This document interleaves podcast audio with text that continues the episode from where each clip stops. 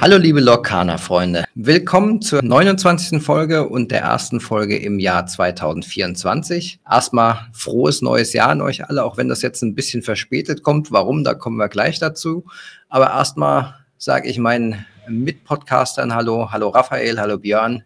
Na, wie geht's euch? Buenos Aires, hallo. Hallo. Ja, soweit, ganz gut. Es ist Wochenende, also ein bisschen durchatmen und alles entspannt. Bei dir, Björn, wie schaut's aus? Soweit auch ganz zufrieden. Okay. Ähm, kann mich nicht beklagen. Wochenende. Wochenende, okay. Und äh, Martin, wie, wie, wie geht's dir? Mir geht's fantastisch. Also ich ja. kann mich überhaupt nicht beklagen, noch viel weniger als ihr. Aber schauen wir doch mal so auf die letzten, sagen wir mal, zwei Wochen zurück. Raphael, da war ja so ein bisschen was los. Erzähl mal. Ja, äh, ich würde vielleicht sogar sagen, wir fangen ganz am Anfang an. Einmal ganz kurze Übersicht, was wir ja übers Neujahr gemacht haben. Björn, willst du davon erzählen? Wir waren nämlich im Disneyland mit dem äh, lieben Tim und äh, der lieben Mimi. Ja, der Tim, den kennt ihr ja sicherlich. Das ist der Tim vom, von Ravensburger. Tim Schilder. Und wir waren mit ihm in Disneyland. Da haben wir ein paar coole Sachen gemacht, ne, Björn? Wir sind, wie gesagt, wir waren da einen Tag vor Silvester, an Silvester und dann am 1. Januar sind wir zurückgefahren. Also waren so plus minus zweieinhalb Tage da. Glaube ich, nicht sogar drei, also zweieinhalb, irgendwie sowas. Ist schon eine Weile her schon wieder. Das ist verrückt. Also es war sehr, sehr cool. Das erste Mal, wir waren beide, beide das erste Mal in Paris im Disneyland. Ich war schon mal als Kind äh, zwei, dreimal in Orlando. Und äh, wir haben im Prinzip waren wir so die zwei Kinder das so wurde es auch betitelt. Wir waren die zwei Kinder und sind mitgelaufen und die haben uns alles gezeigt und wir haben alles gefahren und alles, alles erlebt, was man erleben sollte. Wir haben Prinzessinnen getroffen. Da hat sich der Raphael natürlich besonders gefreut. Oh ja. Ähm, ja. Es war super cool. Die Attraktionen waren toll, auch die Shows. Also, das war eigentlich so mit das Coolste. Die Shows waren richtig, richtig cool. Vor allem, ich fand diese Stitch-Show, wo die, die kleinen Kinder die auch im Publikum waren, mit eingebunden ja. haben. Das war das war super schön. Ähm, natürlich halt auch Prinzessinnen-Treffen war sehr cool. Absolut riesigen Respekt für alle Leute, die da quasi als, also sowohl die Cast-Member, die quasi für das ganze Organisatorische äh, zuständig sind, als auch äh, für die Leute, die diese ähm, Rollen verkörpern der Disney-Charaktere. Die haben nämlich die extrem gut verkörpert. Also wir haben nicht nur Prinzessinnen getroffen, sondern auch den äh, Doctor Strange. das war ganz lustig. Hatten wir unsere kleinen Plüschtiere auf, dem, auf der Schulter. Es gibt nämlich so magnetische Plüschtiere, die ihr euch auf die Schulter legen könnt. Und äh, der Björn hat den Remy von Ratatouille und äh, ich habe den Jiminy. Ich wollte schon wieder den anderen Namen sagen. Ähm, aber dazu kommen wir kurz. Wir haben nämlich, der, der Dr. Stranger war voll in seiner Rolle und der war super ernst. Ähm, also erstmal hat er sich über den Stitch gewundert, weil er den überall sieht und er weiß nicht, was das für eine Kreatur ist, die da im Disneyland überall rumfliegt. Und dann hat er uns gefragt, wie unsere Freunde auf unseren Schultern heißen und der Björn meint halt so, ja, seine heißt halt Remy.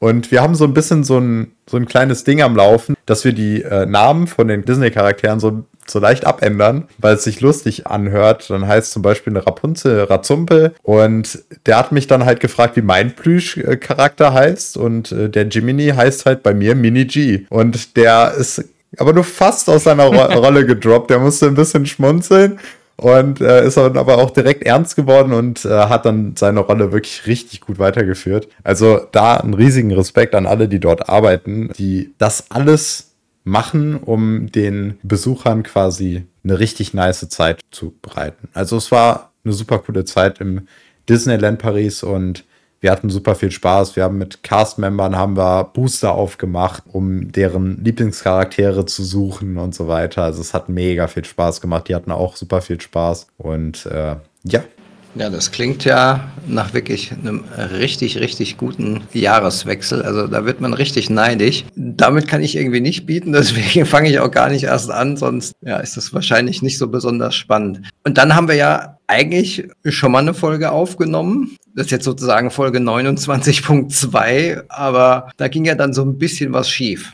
Ja, ja. Also das Jahr hat schon super begonnen. Ich musste aufgrund meiner Ausbildung erstmal die Folge um knapp eine Woche verschieben und wir mussten halt gucken, dass wir jetzt, ähm, und das ist tatsächlich auch eine neue Änderung, dass wir jetzt erst einmal ich, ich denke jetzt mal die ersten zwei Monate oder so, alle zwei Wochen nur eine Folge aufnehmen. Einfach weil ich mit dem Schneiden nicht hinterherkomme. Und ansonsten ist dann noch dazu gekommen, dass mein äh, Schnittprogramm nicht mehr richtig funktioniert hat. Und dann habe ich auch noch nebenbei andere Probleme am PC gehabt. Also habe ich den PC mal zurückgesetzt, was das Ganze auch noch mal ein bisschen nach hinten gezogen hat. Und jetzt kamen wir halt am Wochenende an und dann dachte ich mir so, okay, macht jetzt nicht so wirklich Sinn, samstags eine Folge rauszubringen und dann am nächsten Mittwoch direkt wieder eine Folge rauszubringen. Also besprechen wir einfach alles jetzt in der Folge auch noch mal. Also ja, die letzten Wochen waren ein wenig stressig, aber nichts, was man nicht regeln kann. Das passt jetzt auf jeden Fall alles. Wir haben da jetzt einen einigermaßen guten Plan jetzt erstmal aufgestellt, haben vielleicht auch ein bisschen mehr zu quatschen in den Folgen dann jeweils. Und ich hoffe, das ist natürlich für euch Zuhörer auch in Ordnung so. Ja, und letztendlich die letzte Folge, die wir aufgenommen haben, die würde jetzt, nach dem, was ja jetzt kurz ähm, vor ein paar Tagen angekündigt wurde, hätte es auch nicht mehr so richtig Sinn gemacht, die dann trotzdem noch rauszubringen, weil wir sehr viel über Organized Play spekuliert haben. Und da kam ja jetzt dann eine große Ankündigung, die wir nachher nochmal genau besprechen. Aber dann genau. gibt's ja jetzt für den Podcast auch zum neuen Jahr ähm, was, was wir schon länger so ein bisschen in Vorbereitung hatten oder überlegt haben, das zu machen, nämlich, dass wir den Patreon, beziehungsweise du hast den Patreon eingerichtet, Raphael. Erzähl doch unseren mhm. Zuhörern nochmal kurz was dazu, was ja. wir damit sozusagen vorhaben. Ja, also uns ist zu Ohren gekommen, dass es Zuhörer gibt, die uns gerne unterstützen wollen und auch nochmal hier schon mal vorab. Keiner soll sich gezwungen fühlen, uns zu unterstützen finanziell. Es reicht vollkommen aus, wenn ihr euch unseren Podcast anhört. Es ist generell total krank, dass ihr uns überhaupt anhört. Das ist super. Also äh, fühlt euch da auf jeden Fall nicht äh, irgendwie gezwungen. Dennoch ist es natürlich etwas, was uns auch hilft. Gar keine Frage. Äh, nicht nur für den Podcast, sondern auch für das Lokana Dach oder für die Lokana Dach Community. Denn alles, was quasi über den Patreon an Spenden reinkommt, wird zum einen, weil das ja der Tintenvorrat Podcast Patreon ist, in erster Linie in den Podcast laufen. Heißt, wenn wir irgendwie äh, Qualitätsverbesserungen haben möchten oder sonst irgendwas, ähm, dann wird das da reinfließen. Ansonsten, alles, was übrig bleibt, werden wir für die Community quasi nutzen, um Giveaways zu machen, um weiterhin coole Events veranstalten zu können und halt auch quasi von Lokana Dach aus auch mit was dazugeben können. In erster Linie wird es aber in Giveaways reinfließen, damit wir quasi weiterhin monatlich sehr coole Sachen an euch weiter verschenken können. Und das ist eigentlich auch die Idee dahinter. Und wir haben da auch quasi für jeden, der in der Form helfen möchte, haben wir auch mehrere Tiers, sage ich jetzt mal, oder mehrere Mitgliedschaften.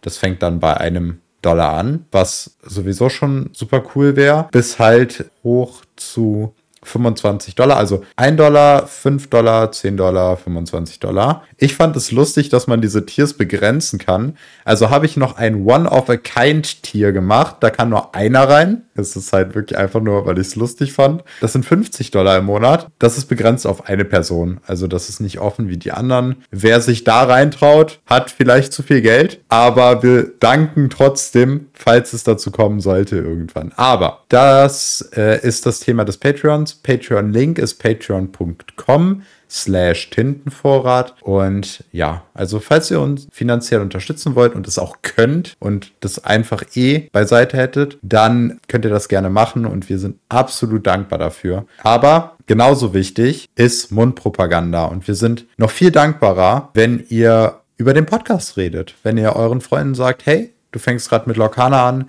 du hast Lust, was zu lernen oder du hast Bock, dich mehr damit zu befassen, auf der Autofahrt auch noch zu Lokana was zu hören, schau doch mal in diesen Podcast rein. Nichtsdestotrotz, wenn ihr uns helfen wollt, finanziell, habt ihr jetzt die Möglichkeit dazu. Ja, ich wollte die ganze Zeit, ich wollte nur nicht unterbrechen, bis der Raphael fertig ist, weil er hat ja auch so toll von den Giveaways gesprochen. Es kann sein, wenn die Folge draußen ist, dass schon das nächste Giveaway auf Instagram ist. Also schaut mal vorbei. Es hängt im Prinzip nur davon ab, wann die nächste Karte revealed wird, damit, weil die Giveaways landen ja auch immer in der Mitte auf Instagram. Äh, es ist schon da. Will ich noch nichts verraten, deswegen ich weiß ja noch nicht, wann wir das posten können, aber schaut auf jeden Fall mal vorbei. das nächste soll, steht auf jeden Fall in den Startlöchern. Ähm, das wollte ich noch kurz einwerfen. Martin, genau. du wolltest was sagen. Genau.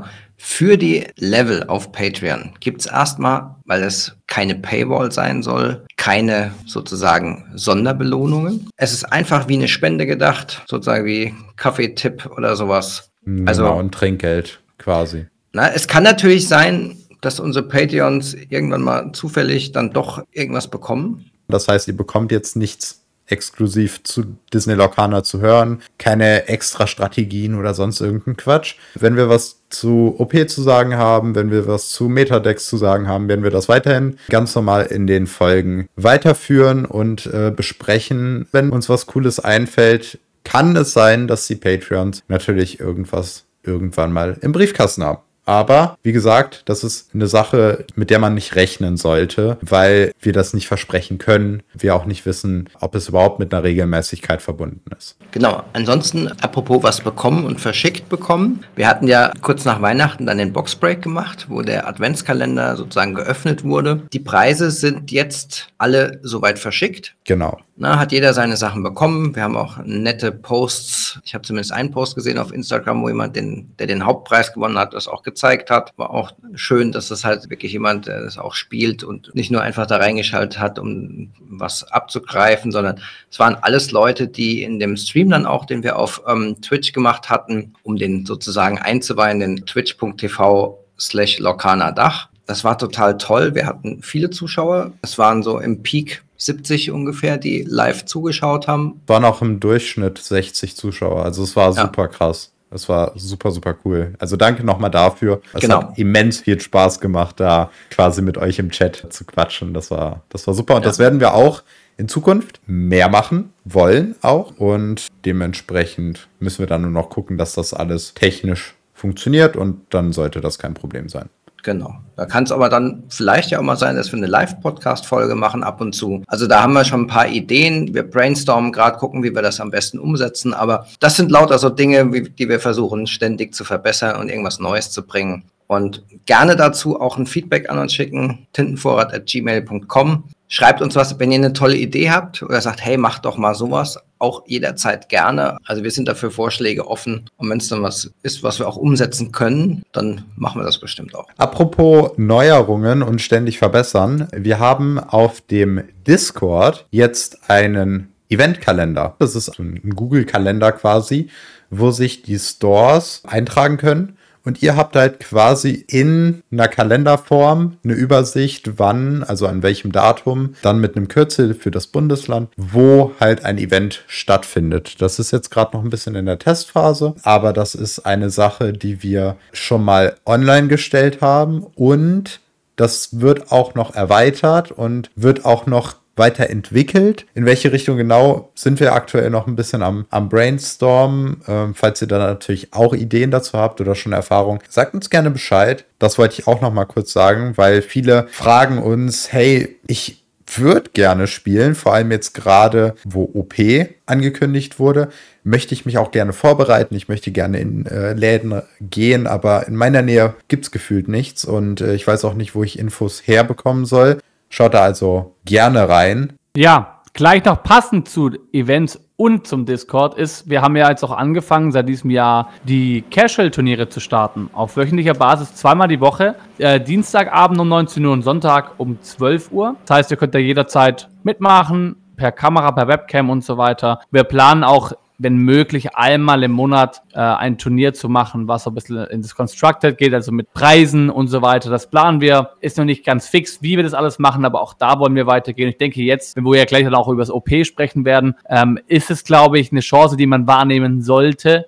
Genau. Genau, da werdet ihr sicherlich den einen oder anderen von uns dann auch öfter mal wie jetzt dann antreffen. Wir haben ganz bewusst die zwei Termine so gewählt, dass es irgendwie für alle passt. Ne? Ein Tag halt unter der Woche und einen Tag am Wochenende je nachdem, wie man halt so eingebunden ist. Der eine sagt, oh, Wochenende ist Familienzeit, da kann ich nicht, mir ist dann lieber abends unter der Woche lieb und umgekehrt. So sollte eigentlich was für jeden dabei sein. Die Turniere, die wir competitive machen, müssen wir mal schauen, wo wir die terminieren. Die werden wahrscheinlich eher Richtung Wochenende sein. Muss man mal schauen, wie das dann vom Zeitrahmen ist. Da sind wir in der Planung und ich denke mal, Februar wird vielleicht knapp, aber März ist, denke ich, realistisch, dass wir damit anfangen. Mal gucken. Und auch was dann mögliche Preise angeht, sind wir auch aktuell noch am rumquatschen und äh, rumtelefonieren und ich glaube, da werden wir auch ein paar coole Sachen hinbekommen. Also freut euch auf jeden Fall drauf. Das war es jetzt, glaube ich, zu den Events. Lass uns erstmal, wo wir die ganze Zeit jetzt über Turniere und Competitive gesprochen haben, vielleicht erstmal die Hot News sozusagen besprechen, weil ja endlich, muss man ja fast sagen, Ravensburger seine Pläne für das ähm, kompetitive Spiel angekündigt hat. Und was äh, mich ehrlicherweise ein bisschen überrascht hat, das geht letztendlich schon richtig im April los. Ja, ist nicht mehr lange hin.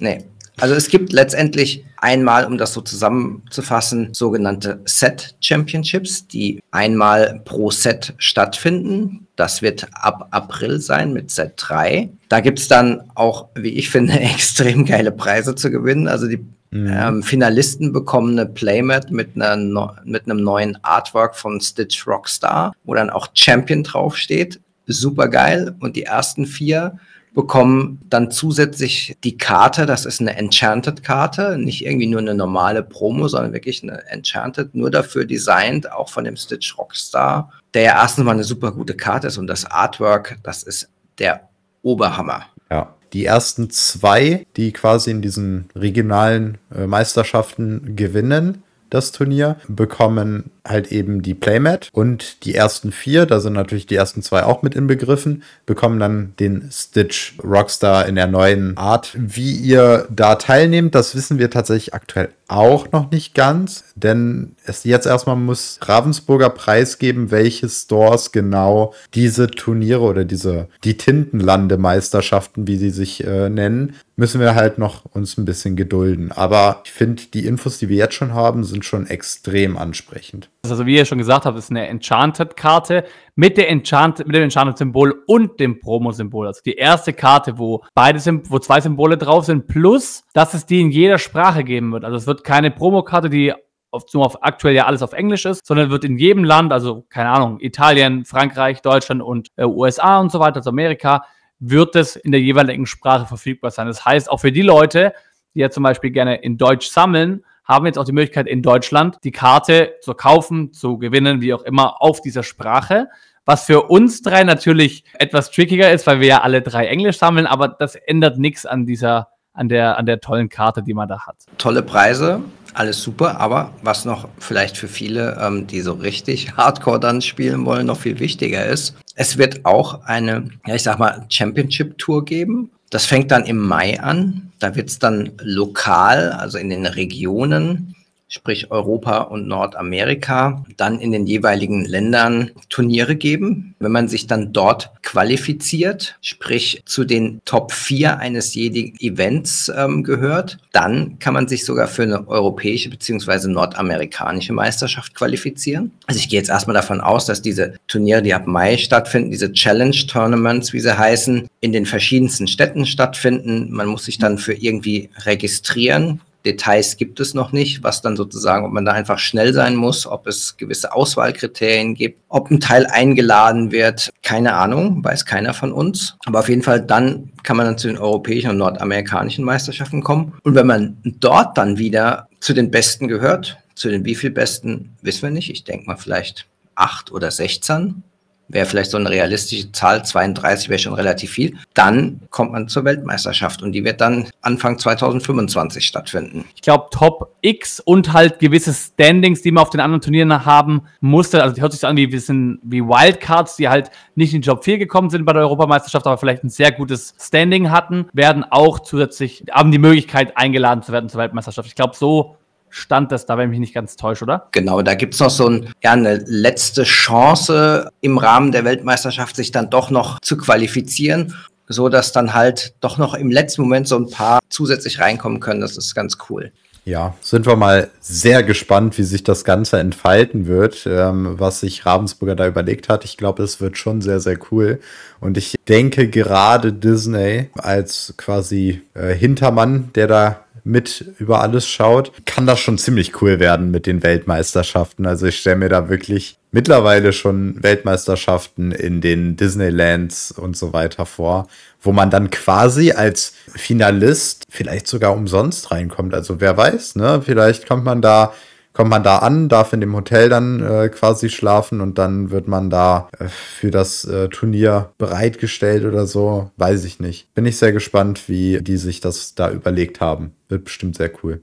Das wäre doch ganz cool. Aber ich glaube auch, dass die Weltmeisterschaft, das muss eigentlich zumindest die allererste im Disneyland sein. Und dann, was weiß ich, wenn dann irgendwann der asiatische Markt dazu kommt, dann ist bestimmt auch Japan Disneyland oder sowas. Und ansonsten halt auf dem Disneyland Kreuzfahrtschiff, dann wird einmal um die Welt gefahren, wenn toller Kana gespielt wird.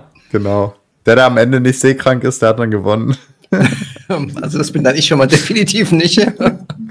Gut, sonst gab es in dem Presserelease dann noch so ein paar kleine Details. Da wurden die Daten für die nächsten vier Sets nochmal genannt, also Februar, Mai, August und November, die dann halt rauskommen so in den üblichen ja, Veröffentlichungsrahmen. Das ist, konnte man sich eigentlich schon ausrechnen. Für alle, die es nochmal wissen wollten, also Set 3, 23. Februar, jeweils dann immer zwei Wochen später in den Big Box Stores, also Thalia, Müller und Co. Set 4 am 17. Mai, Set 5 am 9. August und Set 6 am 15. November. Das sind halt dann die für dieses Jahr. Wobei über 4, 5, 6 ist sonst noch nichts bekannt. Tintenlande hatten wir ja schon angesprochen. Und es wird auch noch ein neues Lorcaner-Produkt geben, dann demnächst. Das ist mehr so auf Einsteiger abgezielt. Björn, weißt du da was drüber? Der Name heißt ja, glaube ich, genau wie du es gesagt hast, der Einstieg. Ja, oder Gateway ähm, auf Englisch. Genau, genau, Gateway heißt das Ganze auf Englisch. Ja, das Produkt finde ich ziemlich cool, eine sehr coole Idee. Also im Prinzip sind, das könnt ihr euch vorstellen, sind äh, ein Produkt, was, wo zwei kleine Decks drin sind. Ich glaube, jeweils 30 Karten war es, glaube ich, pro Deck oder so. Dass du halt gleich für weniger Geld, ich glaube, es waren 24,99 oder sowas, der Preis, ja, genau. genau. Für weniger Geld zu zweit das Spiel kennenlernen kannst und schauen kannst, ist es das für mich oder spielen wir es einfach nur so für uns, so wie auch immer anstatt dass du dir, sag ich mal, zwei Starterdecks für insgesamt 40 Euro plus minus kaufst, hast du so halt die Möglichkeit, so eine Art Starterbox zu haben, wo dann, so wie es aussieht, 30 Karten pro Deck drin sind, dass da zwei Decks drin sind. Also bin gespannt, ich werde es auf jeden Fall holen, alleine um zu gucken mal, wie das Ganze sich so anfühlt und mit ein paar Leuten, die wirklich noch nichts mit Lokana zu tun haben, mal das Ganze testen, wie das da ankommt. Ja, ich denke, das wird sowas in der Art wie, wie diese Kampfakademie von Pokémon, wo du ja vorgefertigten Decks lernst, Lokana zu spielen. Natürlich weiß man jetzt nicht, inwieweit das so designt ist oder ob, ob das überhaupt sowas in der Art ist, aber ich gehe mal davon aus, das sind ja zwei 30er-Decks, die dann quasi äh, gegeneinander ausgespielt werden können und du hast dann auch noch ein Spielbrett und Figuren, die kann man sich so vorstellen wie äh, die Villainous-Figuren von, äh, ja, Villainous diese, diese kleinen Charakterfiguren. Also sowas wird noch mit dabei sein, wahrscheinlich als Lore-Counter oder so. Da bin ich sehr gespannt. Das wird bestimmt ein cooles Produkt, gerade für Einsteiger. Ähm, ich werde es mir auch holen, einfach so. Weil ich ja, schon allein wegen den Figuren, also. Ja, ja, das Spielbrett. Und in jeder fünften Box ist eine goldene Figur. Nein, jetzt erzähl kein Quatsch. eine Discard-Figur. Das ist so einfach so ein so ein, so ein Block. So ein Block, wo Discard draufsteht. das ist ja so lustig. Naja. Ähm, aber ja, genau. Das ist das Produkt, was jetzt auch noch angekündigt wurde. Wie da jetzt genau der Inhalt noch zusätzlich ist oder was die Idee dahinter ist. Es wird wahrscheinlich was ähnliches sein. Also sind wir mal gespannt und wir werden euch natürlich informieren, sobald wir da Bescheid wissen. Ja, dann würde ich mal sagen, Karten, Karten, Karten, oder? Ja, ich würde direkt mal den Anfang machen. Wir haben ja ein äh, IA bekommen, der in Stahl ist. Also viele haben sich sowieso schon auf IA gefreut. Äh, das ist eine Stahlkarte, die fünf Tinten kostet, tintbar ist, hat vier Stärke und fünf Willenskraft und äh, hat Resist oder Robust plus eins. Finde ich eine solide Karte. Was haltet ihr davon? Ja. So genau, sie kann auch noch für eine Legende erkunden. Ja, also ist solide ist jetzt nicht ähm, irgendwie der Oberreißer, aber für einen Draft sicherlich spielbar. Und wir haben ja gesehen, Resist ist schon relativ oder robust ein starkes Schlüsselwort. Also von daher, ja, der kann was. Also ist jetzt nicht das wahrscheinlich, was in dem super kompetitiven Decks gespielt wird, aber ist eine schöne Karte. Ich finde den IA ja echt niedlich oder sie besser gesagt. Das Einzige, was ich da immer finde, ist, die, die schaut immer so traurig Da möchte man am liebsten einfach nur kuscheln ja. und sagen, komm Mädchen, dir geht's dir bald besser. Aber das ist doch der Charakter-Trade. Das ist doch das, was IA ausmacht. Ja, aber ich finde es irgendwie so schade. Also ganz, das Natürlich ist mir jetzt aufgefallen. Ich habe jetzt ähm, mit meiner Tochter gerade das eine oder andere kleine Winnie Pooh Pixie Buch gelesen und die Charaktere sind schon echt heftig. Ich meine, da gibt's den völlig hyperaktiven Tigger, der rumhüpft und dem alle anderen sowas von egal ist, sind. Hauptsache er hüpft rum. Dann gibt's IA, völlig depressiv. Ja, Winnie ja. Pooh ist halt einfach nur am Essen und wenn er nicht essen kann, auch nur depressiv. Also das ist schon echt heftige Kindergeschichten. Ja, gut, ich meine, in Deutschland brauchst du dich über heftige Kindergeschichten nicht beschweren. Also das ist ja, okay, ja quasi mit in unserer DNA. also das ist ja wirklich okay. dann aber ja, ich weiß, was du meinst. Wäre vielleicht auch mal eine Idee für eine äh, Traumgestalt. Ein fröhlicher IA. Absolut. Oder? Ja, stimmt. Also da bin ich sehr zuversichtlich, dass wir sowas auch noch sehen werden. Ja. Genau. Und was ihn bestimmt traurig machen würde, aber was wir mit der nächsten Karte vermeiden wollen, ist, dass er allein gelassen wird oder dass sie allein gelassen wird. Was ist denn die nächste Karte, Björn? Ja, wie du schon sagst, ein, ein Lied mit dem Namen Lass mich nicht allein haben wir in Bernstein, kostet drei Tinten, ist tintbar. Aktion Schrägstrich Lied. Entferne bis zu drei Schaden von einem Charakter deiner Wahl und ziehe eine Karte. Also im Prinzip so eine Abwandlung von Heilung plus Kartenziehen. Ich finde sie ganz cool, weil du es halt auch singen kannst. Kann auch ganz gut sein, natürlich in einem klassischen Flötendeck, was wir ja schon kennen. Oder so, dass du halt ein Lied spielst, du kannst gleich Schaden runternehmen und noch eine Karte ziehen und vielleicht sogar noch eine Legende sammeln. Finde ich solide. Ob sie viel gespielt wird, wird sich zeigen. Aber die Illustration ist mega, mega schön, müsst ihr euch auf jeden Fall angucken.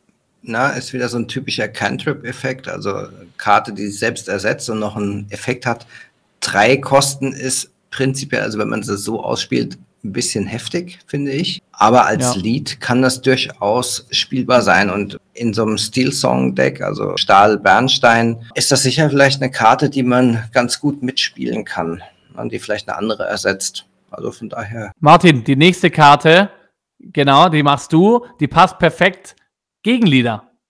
Genau, repräsentiert mich auch so, bringt so ein bisschen mein Drag Queen-Dasein ähm, raus. Nein, also jetzt mal Scherz beiseite. Ihr denkt, das ist ein Scherz. ich verkaufe euch meine Tickets. Ähm, nein.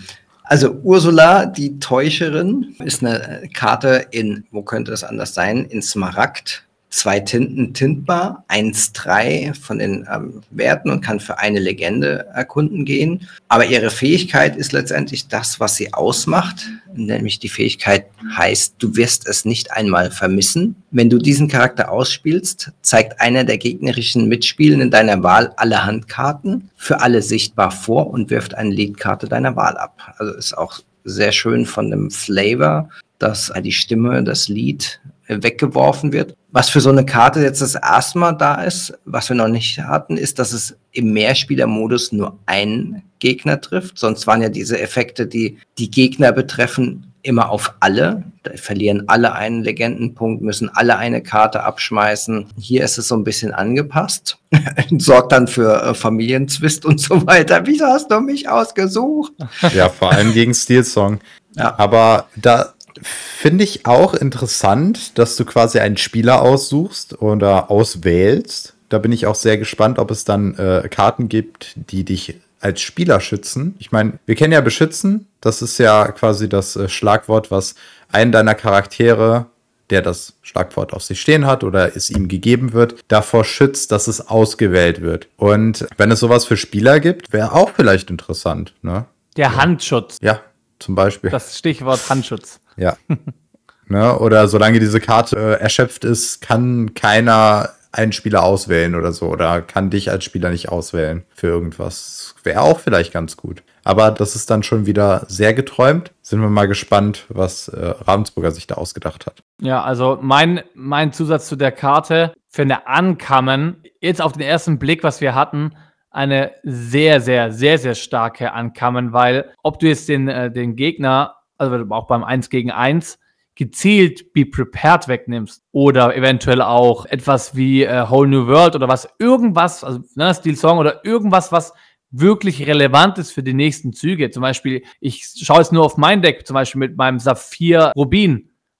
Da möchte ich schnell rampen und Worst Case in Runde 7 auch Be Prepared spielen können und danach gemütlich aufbauen können, weil ich viel mehr Tinte habe wie mein Gegner. Und das könnte zum Verhängnis werden auf der einen Seite. Auf der anderen Seite natürlich auch, wenn du da, wenn du diese Karte Ursula ausspielst, kann natürlich sein, dass du die Handkarte noch gar nicht bereit hast. Ich denke, das ist gerade für Whole New World extrem ein sehr guter Counter. Bei Be Prepared ist es ja nicht so zwingend, je nachdem, was für ein Deck hast, notwendig, dass du es von Anfang an auf der Hand hast. Aber ich glaube, die Karte für eine Ankamen wird sie gespielt oder die ganzen Song-Decks werden den Bach runtergehen, wenn sehr viel davon gespielt wird. Ja, machen wir doch mal dann mit der nächsten Karte weiter, nämlich mit einem Charakter, der in der Form auf jeden Fall eher weniger Lieder singt, nämlich den Stitch Kleine Rakete. Den kennen wir ja schon von der Playmat und das ist eine Rubinkarte, der kostet zwei Tinte, ist nicht tintbar, hat eine Stärke von drei, eine Willenskraft von eins und kann für eine Legende erkunden. Und der hat einfach nur das Schlagwort rasant. Für 2, 3, 1 mit rasant ist das aber schon ganz gut dafür, dass er quasi für eine Legende erkunden gehen kann. Kann man schon machen. Was denkt ihr? Ja, ja, also jetzt, was mir nur im ersten Ding auffällt, also ich finde es auf der einen Seite gut für Early, aber später halt sehr nutzlos in deinem Deck. Aber er ist ein super Turn 2 Killer für den Simba. Ja, also angenommen, du hast irgendwie ein Deck, spielst die Lilo in Runde 1, gehst dann erkunden in deinem zweiten Zug, spielst dann den Simba und denkst so, ja, der Gegner kann ja eh nichts machen. Dann spielt er in seinem zweiten Zug den Stitch, haut einmal äh, den Simba weg, tradet zwar 1 zu 1, aber kann eventuell mit seinem anderen kleinen Charakter oder irgendwas die Lilo vom Feld nehmen und schon hast du das Tempo rausgenommen aber muss halt dann auch eher im Early-Verlauf passieren. Was denkst du, Martin? Ja, also nimmt schon sowas wie Arthur raus, wie ich es bisher gelesen habe, kleine Rakete direkt eingefallen. Es gab mal so einen wirklich auch ziemlich nutzlosen Film, Machete, da hieß es, Sie haben eine Rakete, wir haben Machete. Das ist mir da direkt eingefallen. Ich weiß auch nicht warum. Oh je. Ähm, ich hoffe, er ist nicht ganz so nutzlos wie Machete-Film, aber Weiß nicht, ähm, ist halt mit den nicht tintbar echt schon harte Kosten. Mal gucken, ob der sich lohnt. Ja. Was sich aber mehr lohnt, ist die nächste Karte. Martin, das ist schon ziemlich cool, vor allem wenn man die richtigen Karten dazu hat. Ja, das ist dann nämlich der Zauberhut von dem Zauberlehrling aus Fantasia. Und der kostet zwei Tinten, ist natürlich in Amethyst. Das passt ja sehr, sehr gut.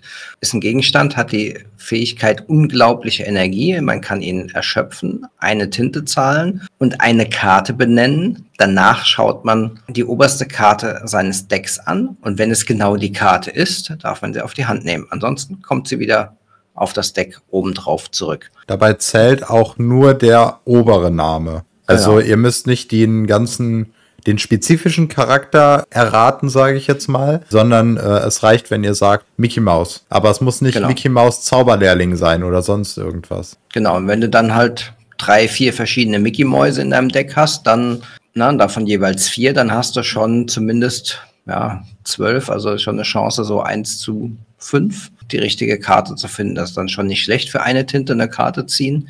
Viel besser wird es natürlich, wenn man sowas hat wie Ursulas Kessel. Das heißt, man schaut sich natürlich erstmal die obere Karte an, weiß dann, was sie ist. Das kostet mit dem Kessel nichts. Und dann sagt man mit Zauberhut, die nehme ich mir jetzt. Wer bin ich, heißt das, glaube ich, im Deutschen, kann, dass man eine Karte oben oder die oberen drei anschaut und dann in der beliebigen Reihenfolge oben auflegt. Dann hat man sozusagen schon für die nächsten drei Züge seine Draws oder zwei Züge besser gesagt aufgedeckt. Und die Isma kann ja auch anschauen, also die Isma aus dem Set 1, die es auch als Promo gab, dass wenn der Charakter questet, kann er die obere Karte anschauen, sagen, hm, lass ich oben aufliegen oder kommt unter das Deck. Also von daher gibt es schon Karten, die damit synergieren und die das dann deutlich besser machen. Also genau. es ist tintbar, wenn man nicht die richtigen Karten dafür hat, kann man es in den Tintenvorrat legen, den Zauberhut und das ist auch gut. Genau, und sowohl Reflection als auch äh, Isma sind ja Amethyst und das macht das ganze Deckbuilding auf jeden Fall auch deutlich einfacher, weil dann könnt ihr natürlich das Ganze auch nochmal gut kombinieren mit anderen Farben. Ja, Björn, um jetzt mal nicht vom Thema abzulenken.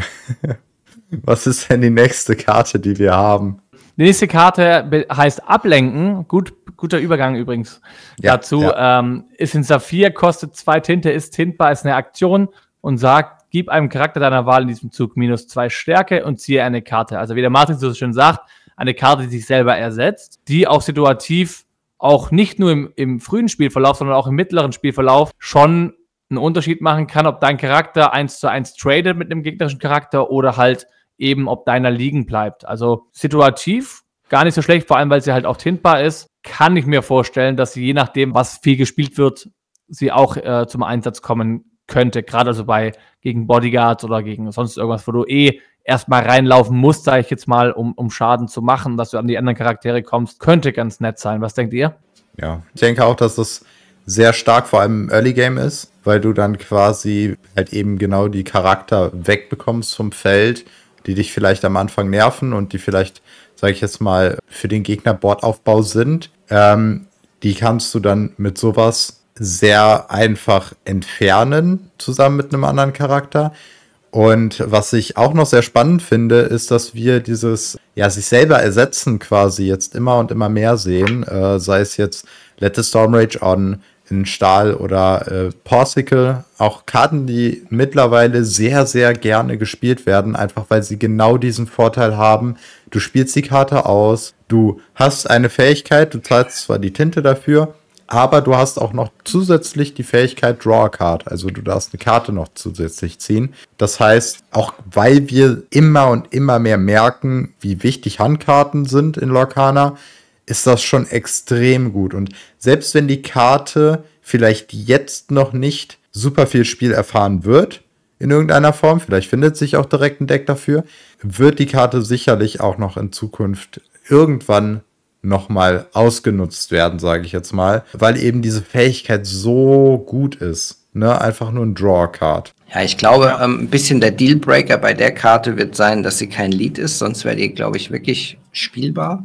So ist der Effekt doch ziemlich meh. Da gibt's andere Karten, die das besser machen oder die einen schöneren Effekt haben. Ich denke jetzt mal an sowas wie die eine Karte, die man dann die Hand des Gegners anschauen kann und dann eine Karte zieht. Aber wie du richtig sagst, sowas wird wahrscheinlich in Zukunft extrem stark sein. Die nächste Karte ist aber jetzt auf jeden Fall was für dich, Raphael.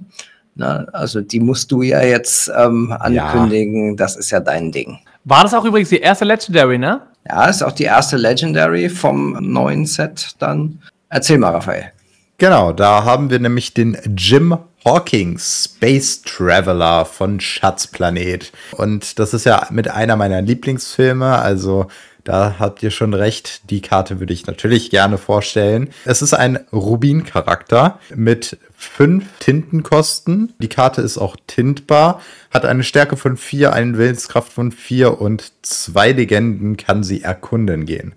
Und sie besagt, wenn du diese Karte ausspielst, darfst du einen Ort mit vier oder weniger Kosten für umsonst spielen. Also auch schon mal, ich kann es mir sehr gut vorstellen, also dass die Karte sehr stark sein kann, je nachdem, was wir für Orte sehen werden noch in Zukunft. Auch gerade, weil die Orte ja quasi Legenden sammeln, ganz äh, alleinstehend und viele Orte ja auch gute Synergien mit Charakteren haben äh, durch ihre Fähigkeiten. Das heißt, wenn wir Glück haben, sehen wir noch einen Ort, der quasi Jim Hawkins dann auch noch pusht. Und zusätzlich hat dieser Charakter auch noch eine andere Fähigkeit, nämlich jedes Mal, wenn du einen Ort spielst, darfst du diesen Charakter kostenlos dorthin bewegen. Und genau das wäre halt die Synergie, die ich sehen möchte, ne? dass jetzt ein Ort rauskommt, der vier oder weniger kostet, der den Jim Hawkins nochmal gut verstärkt und dann spielt ihr einfach Jim Hawkins, spielt dann den Ort aus und schiebt den einfach drunter und dann habt ihr auch direkt den Push. Was haltet ihr davon? Also ich finde es cool, dass im Prinzip seine beiden Fähigkeiten, also ich finde den allgemein cool, das Artwork und so weiter, aber ich finde es cool, dass seine beiden Effekte im gleichen Zug getriggert werden können, wo er gespielt wird. Spielst ihn aus, kannst du Location oder einen Ort spielen und kannst ihn auch vielleicht dahin schieben. Und ja, ich finde ihn cool, ich finde ihn interessant. Natürlich ein orte-fixierte Karte, also ein Deck, wo du auch mit Orten spielen willst weil sonst an sich macht er ja für das, was er kann, fünf Kosten, vier, vier und zwei Legenden nicht so viel, wenn er nicht irgendwie mit Orten in Kombination irgendwie halt verbunden wird. Martin?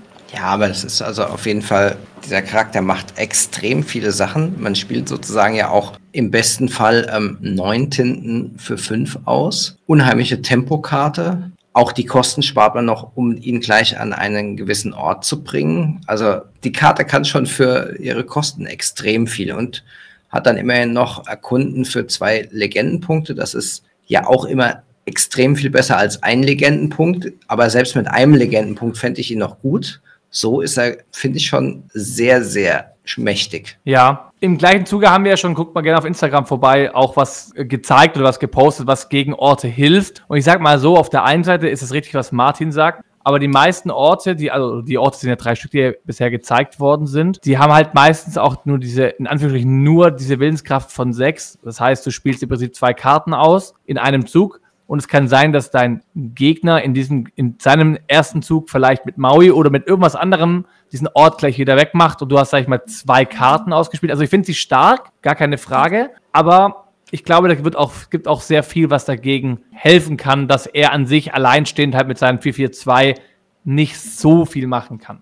Aber mit was für einer Karte der Jim Hawkins super reagieren kann oder, oder halt quasi aufs Feld kommen kann, wäre zum Beispiel die nächste Karte, die uns jetzt der Martin vorstellt. Martin, was hätte der Jim Hawkins da für einen Vorteil, wenn er mit diesem Ort aufs Feld kommt? Genau, das ist Mauis Place of Exile, also Mauis Ort des Exils weil das ist eine Ortskarte, die zwei Tinten kostet, tintbar ist, kostet eine Tinte, um einen Charakter dorthin zu verschieben, hat fünf Willenskraft und sie gibt den Charakteren, die dort sind, robust eins. Das ist natürlich schon stark. Selbst hat der Ort kein robust eins, aber er schützt so zumindest die Charaktere, die auf dieser Insel ja, den Schutz suchen und in, ins Exil gehen. Ja, also es ist praktisch, wenn man es so sieht, ist es eine Karte, die quasi einen Angriff ja, schluckt. Es ist nichts anderes in dem Fall als ein Bodyguard, der zwar keinen Schaden macht, wenn du ihn herausforderst,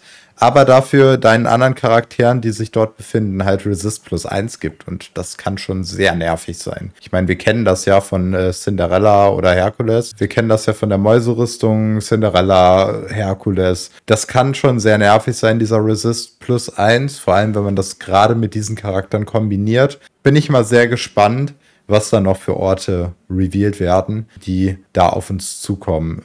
Björn, was hältst du davon? Wie schon gerade eben gesagt, also in dieser Kombination sicherlich nicht schlecht. Aber nur als Beispiel, du nimmst den Jim Hawkins, machst diese Effekte, spielst Maui's Place for free aus, hat Willenskraft von 5.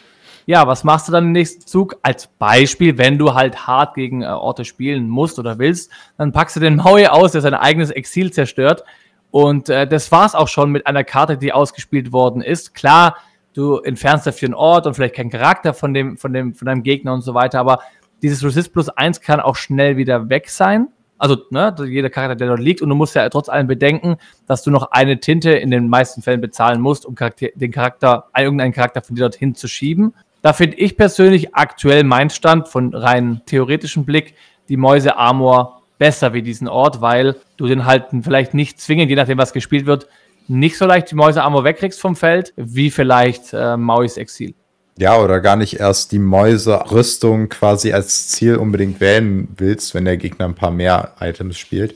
Das ist aber auch eine Sache, die werdet ihr jetzt wahrscheinlich öfters von uns hören. Maui ist da tatsächlich die Konterkarte für Orte, zumindest von den Orten, die wir bisher gesehen haben. Das kann schon sehr, sehr stark werden. Und das wird jetzt, sage ich jetzt mal, unsere Karte, an der wir die, die Orte messen, weil am Ende ist das die Karte mit Rush, die quasi sechs Schaden macht und die Orte einfach entfernt. Bevor ihr die Fähigkeiten überhaupt genutzt habt, das, das ist schon sehr stark. Werden wir uns auch nochmal bei den anderen Orten angucken.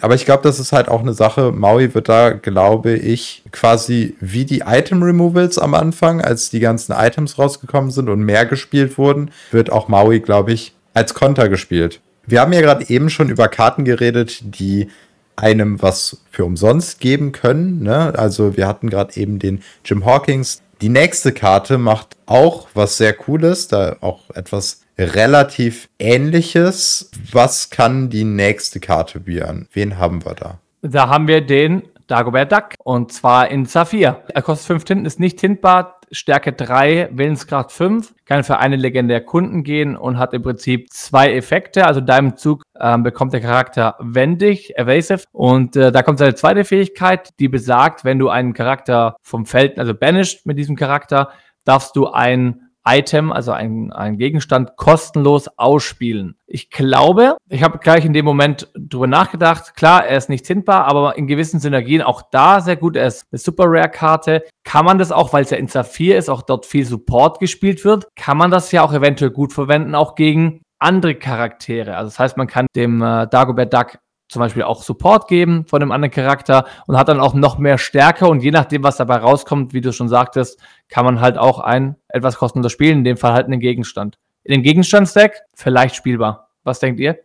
Ich finde, die Karte kann schon gut abgehen. Ich sag jetzt mal, wenn man sich schon auf das Item-Deck, red jetzt mal wieder von dem Peppy-Deck, was wir so gerne spielen, Saphir mit Rubin zusammenspielt, kann man sich auch noch das Schild mit dazu holen, was dann den Dagobert Duck quasi wieder bereit macht, damit er öfters herausfordern kann. Und das kann schon ziemlich cool werden, ne? gerade wenn man den mit äh, Tamatoa vielleicht zusammenspielt oder halt eben den Pebby, ne? Also man möchte seine Gumbo-Pots, man möchte seine Horsicles oder Coconut Baskets äh, aufs Feld bekommen und haut dann mit dem äh, Dagobert Duck da die ganzen Items raus. Ist sehr situativ, ist sehr damit verbunden, dass äh, alles passt und dass der ja, Gegner Charaktere auf dem Feld hat in dem Preissegment oder in dem Turn, worüber wir gerade reden, nämlich Turn 6, die er auch handeln kann, also die er entfernen kann. Ich denke, wenn man es abused und wenn man wirklich Glück hat, die Karten zu ziehen, dann kann das schon sehr stark werden. Ansonsten würde ich eher sagen, der wird nicht so viel Spiel sehen. Martin, was ja. denkst du? Also ich glaube auch, dass er bisschen zu schwach ist. Ne? In dem Zug, also Zug 6 oder vielleicht 5, wenn man ein bisschen mit Ramp, also sich ein bisschen mehr Tintenvorrat verschafft hat, wird schwierig. Und dann muss ja auch der Gegenstand, den man kostenlos ausspielt, auch wirklich eigentlich nicht ein Schild oder sowas sein, der nur ein, was nur eins kostet, sondern es sollte möglichst ein, teurer Gegenstand sein. Wir haben nicht so viel teure Gegenstände, die Spiel sehen. Die meisten sind ja eher die günstigen Gegenstände. Von daher sehe ich den jetzt im Moment noch nicht. Und generell sind ja die Gegenstandsdecks auch eher Decks, die langsamer unterwegs sind. Und entsprechend kann man dann auch nicht einen größeren Charakter erstmal ein bisschen aufweichen mit kleineren und dann mit dem Dagobert Duck den vom Feld zu nehmen. Also ich sehe es auch noch nicht so richtig. Da fehlt noch deutlich was an Karten, was so einen Charakter unterstützt. Ja, Müsste man mal schauen. Also je nachdem, was noch zu Set 3 rauskommt oder zu den nächsten Sets, könnte das schon vielleicht gut klappen. Ich denke nicht, dass die einen Dagobert Duck,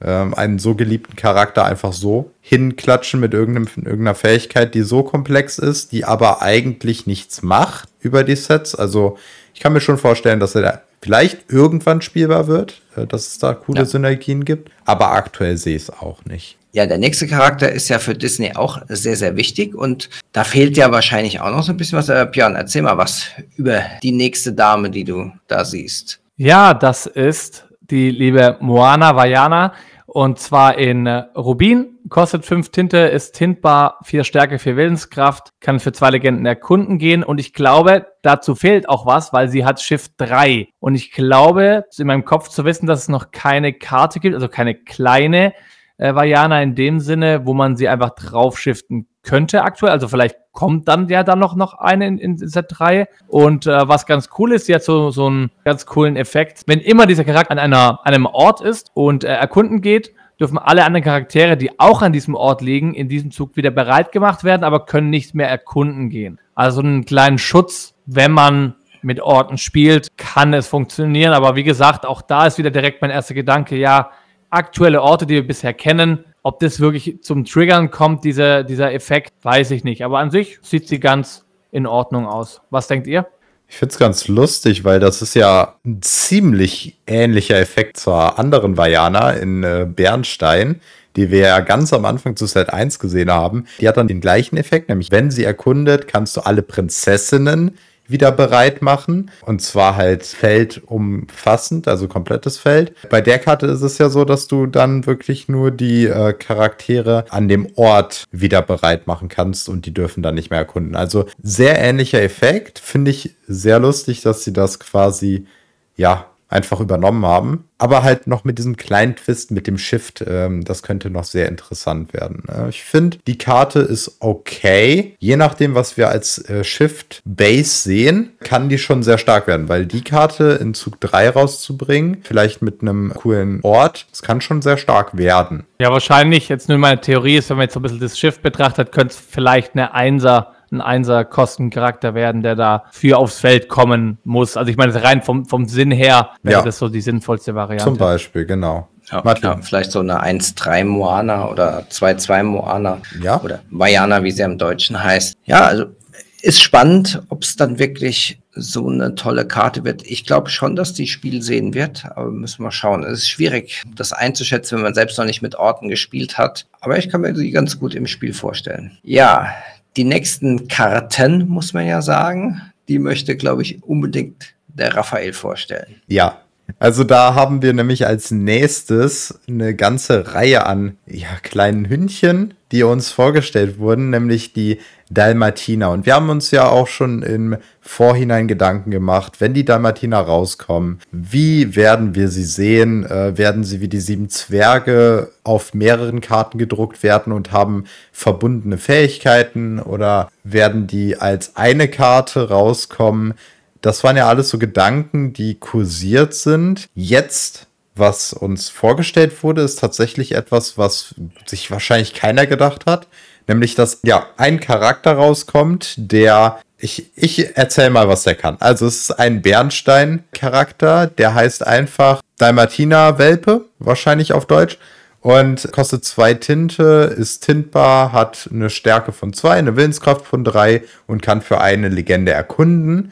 Und jetzt kommt nämlich der Twist, der hat eine Fähigkeit, du kannst bis zu 99 Kopien von dem Dalmatiner-Welpen in deinem Deck haben. Und passend dazu ist die Karte nicht umsonst mit der Setnummer 4a beschriftet, denn es gibt auch noch 4b, 4c, 4d, 4e und das war's. Ich glaube, es gibt bis, bis E.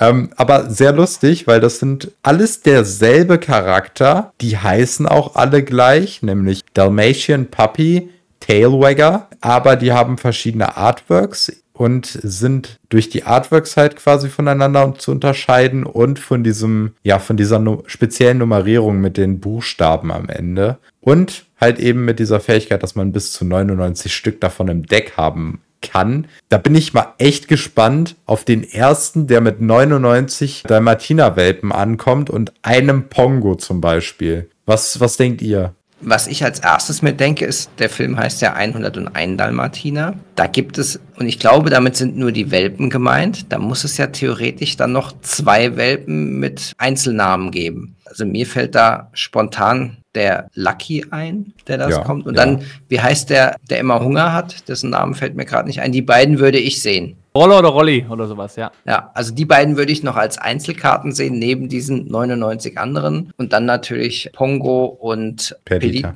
Pedita, genau. Also, dass man sozusagen dann ein 103 Dalmatiner-Deck spielen kann, das wäre schon ganz cool, beziehungsweise sogar 104, weil wir haben ja noch eine Dalmatiner-Karte. Genau würde ich vorstellen, wenn ähm, Björn nicht noch was zu den Puppies sagen möchte. Ich wollte nur sagen, es wäre bestimmt ein witziges Deck, was man auch mit dem äh, Stitch zusammenspielen könnte, um ständig der Martina Weltberg äh, aufs Feld zu schmeißen. Ist eine witzige Möglichkeit vielleicht. Ich kann mir aber auch, was Martin sagt, vorstellen, dass da noch mehr kommt, stärkere vielleicht. Also wenn man es jetzt vergleicht mit, äh, mit zum Beispiel den Bounce-Effekten, also bei der Mim und so weiter oder auch den sieben Zwergen, dass da vielleicht nicht zwingend Shift oder sowas kommt, aber vielleicht noch irgendwelche, wie du sagst, Rollo, Rolli oder Rollo, wie er heißt, und äh, Lucky oder vielleicht noch irgendwas, was uns noch, was wir noch so kennen, die noch als Welpe in irgendeiner Form vielleicht kommen. Genau, das kann ich mir auch vorstellen. Ja. Ja, und dann haben wir ja jetzt noch einen neuen Pongo gesehen. Das ist, wie gesagt, auch ein Bernstein-Charakter. Ähm, drei Tinten kostet der, kann man in den Tintenvorrat legen, hat drei und zwei als Stark und Willenskraft, einen Legendenpunkt zum Erkunden. Und er hat den Twilight Bark, also das Dämmerungsbellen. Und das sagt, dass man einmal pro Zug zwei Zahlen kann, um eine Karte ja, oben auf dem Deck zu zeigen. Und wenn es eine Charakterkarte ist, darf man sie in die Hand nehmen. Andernfalls muss man sie unter das Deck legen. Ja. Ja, ist auch ganz gut. Damit könnte er sozusagen seine ganzen Welpen herbeirufen, wenn man so ein Welpendeck spielt. Also passt vom Flavor auch total schön. Und man muss den Pongo dafür nicht erschöpfen, dass er diesen Bella macht. Von daher ist auch ein ganz starker Effekt. Nicht nur für so ein Welpendeck, sondern ich denke jetzt mal an so ein Mufasa-Deck, wo wir eigentlich ja nur Charaktere spielen. Da kann man dann für zwei jeden Zug eine Karte nachziehen. Das ist eigentlich ganz cool. Ich denke, du kannst damit auch echt extrem auf Agro gehen. Ne? Du kannst die ganzen, die ganzen kleinen Charaktere, die für mehrere Legenden erkunden gehen, kannst du damit einfach aufdecken und vielleicht mehrere dann auf, aufs Feld bringen und quasi in ganz, ganz kurzer Zeit schon mal ein Board aufbauen, wo der Gegenspieler im nächsten Zug echt ins Schwitzen kommen könnte.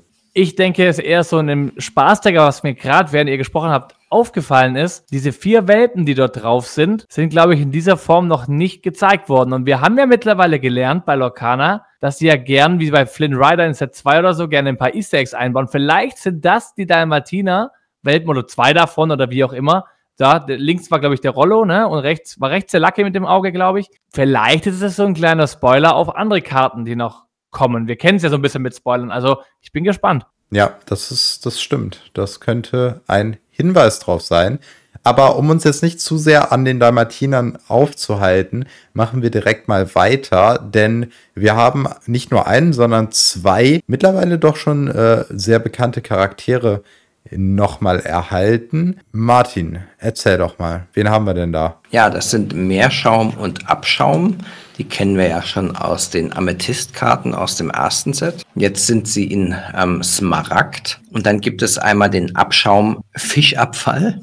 Ein netter Name. Drei Tinten tintbar, fünf, zwei und eine Legende. Und die Fähigkeit bei beiden ist, äh, oder bei ihm ist jetzt unheimliches Paar. Dein Meerschaumcharakter oder deine Meerschaumcharaktere, alle, also auch die Amethyst, erhalten plus drei Stärke. Und der Meerschaum, der auch Fischabfall heißt, ist auch wieder drei Tinten ähm, als Kosten tintbar. 2-2 allerdings nur, hat aber behütet. Also er kann nicht ausgewählt, ja, werden. nicht ausgewählt werden, außer wenn man ihn herausfordert. Also dafür muss er ja erschöpft sein. Und auch seine Fähigkeit, unheimliches Paar, heißt, deine Abschaumcharaktere erhalten behütet und er erkundet für zwei Legenden. Also die finde ich doch eine ganze Ecke besser eigentlich als die Amethyst-Charaktere, die ja nur so ganz selten der eine mal Spiel gesehen hat. Ja, aber ich sag jetzt mal ganz blöd gesagt, zusammen sind sie noch viel stärker, denn sie boosten sich ja quasi gegenseitig. Der eine gibt dem anderen behütet, der andere gibt dem anderen äh, wendig, dann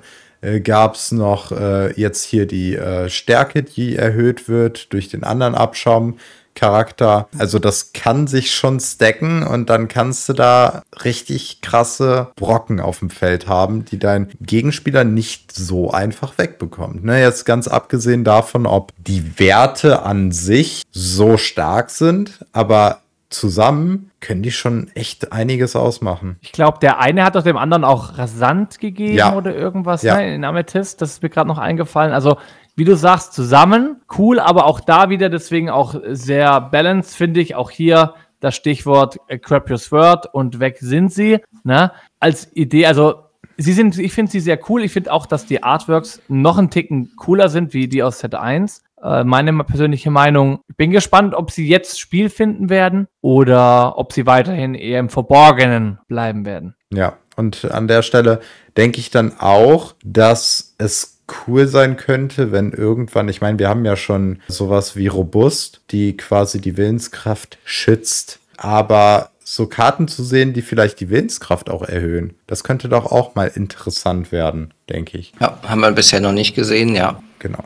Kommen wir jetzt mal zu noch viel bekannteren Charakteren. Ich würde den ersten von den äh, aus dem Trio mal übernehmen. Und als nächstes haben wir den Track von Tick, Trick und Track. Ja, ist das ein ist das ein Zungenbrecher? Genau, das ist ein Saphir-Charakter, der vier Tinten kostet, ist tintbar, hat drei Stärke, vier Willenskraft und kann für zwei Legenden erkunden. Und ja, der hat Support, also unterstützen. Heißt, wenn dieser Charakter erkundet, bekommt ein ausgewählter Charakter seine Stärke von drei dazu gut geschrieben sozusagen. Das passt ganz gut zum nächsten Charakter, der ja auch aus dem Trio stammt. Björn, welchen haben wir denn da? Wer aber auch zu dem passt, ist, wie ich vorher gesagt hatte, Dagobert, zwecks des unterstützender Support, der den Dagobert ja stärker machen kann, passt ja ganz gut auch zusammen. Ne? Stimmt. Ja. Ähm, aber der nächste Charakter, um den es geht, wer, wer soll es anders denken, ist Trick und er kostet drei, ist tintbar, auch in Saphir, zwei Stärke, drei Willenskraft, kann auch für zwei Legenden erkunden gehen und hat auch Support. Das heißt im Prinzip, ja, doof gesagt, die kleinere Variante von dem, den du gerade genannt hast. Mehr gibt es eigentlich dazu nicht zu sagen. Und Martin macht das Trio voll.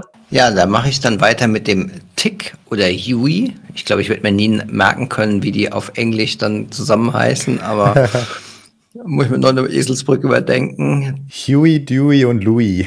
Oh je. Ja, er kostet zwei, ist tintbar, hat zwei, zwei Stärke und Willenskraft, kann nur für eine Legende questen, nicht für zwei wie die anderen beiden, hat auch unterstützend Support aber er hat auch noch eine zusätzliche Fähigkeit, der heißt die drei Neffen. Wenn immer dieser Charakter erkundet und Dewey und Louis, also Trick und Track im Spiel sind, dann darfst du drei Karten ziehen. Das ist natürlich heftig. Das sind natürlich heftige Kosten, die man als Voraussetzung hat. Ja. Aber wenn man es schafft, das so zu spielen, was nicht so häufig passieren wird, ist das schon ziemlich stark. Ich finde es halt auch gut, dass du sie quasi in den Zügen aufbauend ausspielst. Also du spielst erstmal den Tick aus für zwei, den Trick für drei und den Track für vier. Oh, ich hoffe, ich habe die Reihenfolge richtig. Ähm, richtig. Und, und das kannst du halt quasi aufbauend machen. Weiß ich jetzt nicht, wie das in Saphir so gut zum Ramp passt, weil du ja quasi diese Züge eigentlich nutzt, um zu rampen. Das könnte damit ein bisschen kollidieren. Aber man sieht zumindest auf den Artworks ähm, die Verbindung zum Dagobert, weil die drei Neffen da ja irgendwo in Gold und Diamanten spielen und äh, finde ich ganz lustig, dass das zusammenpasst und die dann so zwei, drei, vier und fünf Kosten haben. Ja, auf jeden Fall. Ja, ich habe ne, auch, was ich jetzt, wie gesagt, immer wenn ihr sprecht, schaue ich doch, ob ich hier irgendwas sehen kann. Cool ist natürlich auch, dass die von der Rarity von Rare Uncommon und Common sind, also dass die auch alle eine andere Rarity haben. Irgendwie finde ich auch ganz witzig. Und jetzt stellt es eine Vermutung auf, wir wissen es ja noch nicht, aber es gibt ja das Starterdeck mit dem Cover, wo Dagobert drauf ist, mit der Vajana zusammen. Und ich kann mir vorstellen, dass die so in Kombination im Starterdeck sein könnten, weil da in dem Starterdeck-Turnier oder wie auch immer kann dieser Card Draw für drei Karten ziehen. Könnte sehr cool sein. Also Im normalen Spiel weiß ich auch nicht, wie ihr sagt, der Aufbau äh, dauert ein bisschen, aber so im Starterdeck so drei Karten zu ziehen mit der Kombi hört sich ganz cool an, glaube ich. Auf jeden Fall. Wobei dann werden sie auch nicht alle viermal drin sein. Das macht das noch ein bisschen trickier. Ja, stimmt. Aber gut, ist trotzdem eine spannende Sache. Vielleicht gibt es ja noch irgendeine Karte, die zwei Neffen suchen lässt. Keine Ahnung. Dann wäre das ja eine Möglichkeit. So, dann kommen wir zur letzten Karte, Björn. Die würde ich mal sagen, darfst du noch vorstellen. Du hast bisher am wenigsten Karten uns gesagt. Ach, ihr habt mich vergessen. Ach nee, so heißt eine andere Karte, ne?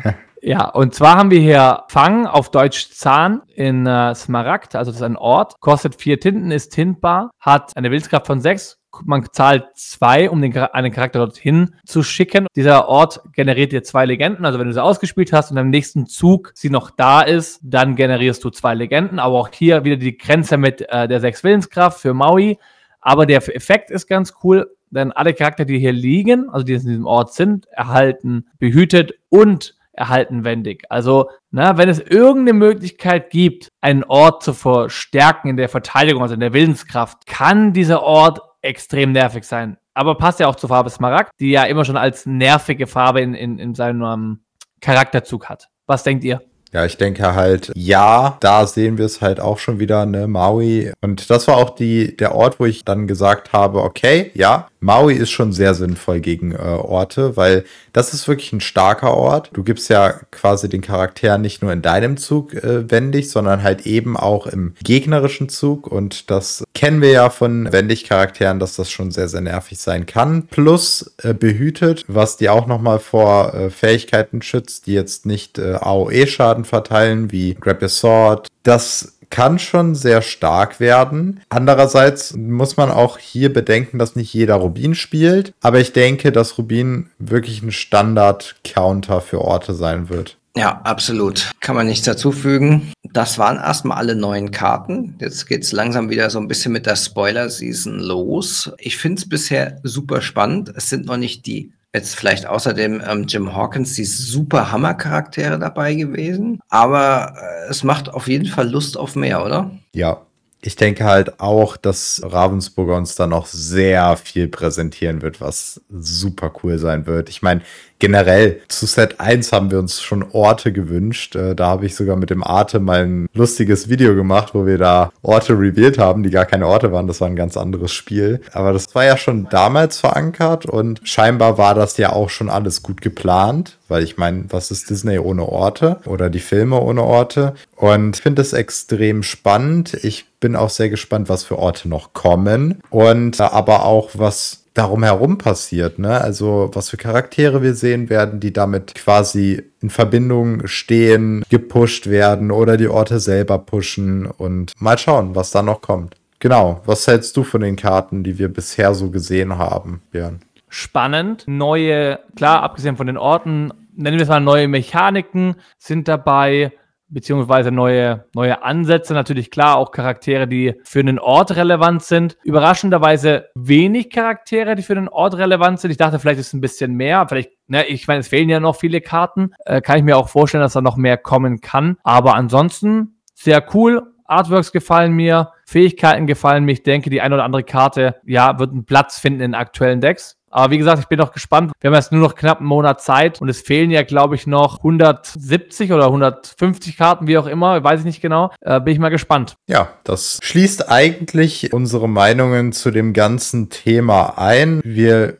finden die Entwicklung von Lorcana zum aktuellen Zeitpunkt sehr, sehr cool. Auch, dass jetzt eben OP angekündigt wurde und dass sich wirklich auch mal was tut für die Spieler, finde ich super. Also, wir schauen mal, was uns die Zukunft äh, zu dem Thema bringt. Wir haben aber noch ein Thema offen. Björn, wir brauchen unbedingt einen Disney-Fakt in dieser Folge. Erzähl uns doch was. Disney-Fakten im, im Tintenvorrat. Vorrat, Vorrat. Wir haben was Passendes zu den Dalmatinern wo wir jetzt ja relativ viel gesehen haben. Und zwar, da es ja auch ein älterer Film ist, mussten alle Flecken, also alle Punkte von den Dalmatinern mussten von Hand gezeichnet werden. Alle. Von jedem Dalmatiner, von diesen ganzen Welpen, die man in diesem Film gesehen hat. Und jetzt war meine Frage an euch. Was glaubt ihr, auch wenn es schwierig ist, was schätzt ihr, wie viele Punkte mussten diese armen Artists zeichnen, um den Film komplett zu machen? Hm. Wie viel hat so ein Dalmatiner-Welpe auf, auf dem Körper? Durchschnitt so, ich würde sagen Durchschnitt 6. Es gibt ja so Dalmatiner wie Lucky, die dann quasi die relativ große haben, aber dann auch nicht super verteilt. Also ich zähle gerade mal, es sind immer mehr als 10, so gefühlt. Ich würde mal grob schätzen 1000. Also ich würde mal sagen 70.000. Ja, also ich denke, Raphael, du hättest auch eine größere Zahl nehmen können, weil sonst wäre es ja kein cooler Disney-Fakt, weil 1000 hört sich jetzt nicht so viel an. Zeichne du mal 1000 Punkte in verschiedenen Formen. Beide trotzdem weit weg. Okay, dann okay. sind es wahrscheinlich eine Million oder sowas. Also wahnsinnig viele. 6,469 Millionen Punkte wurden von Hand gezeichnet. Wow.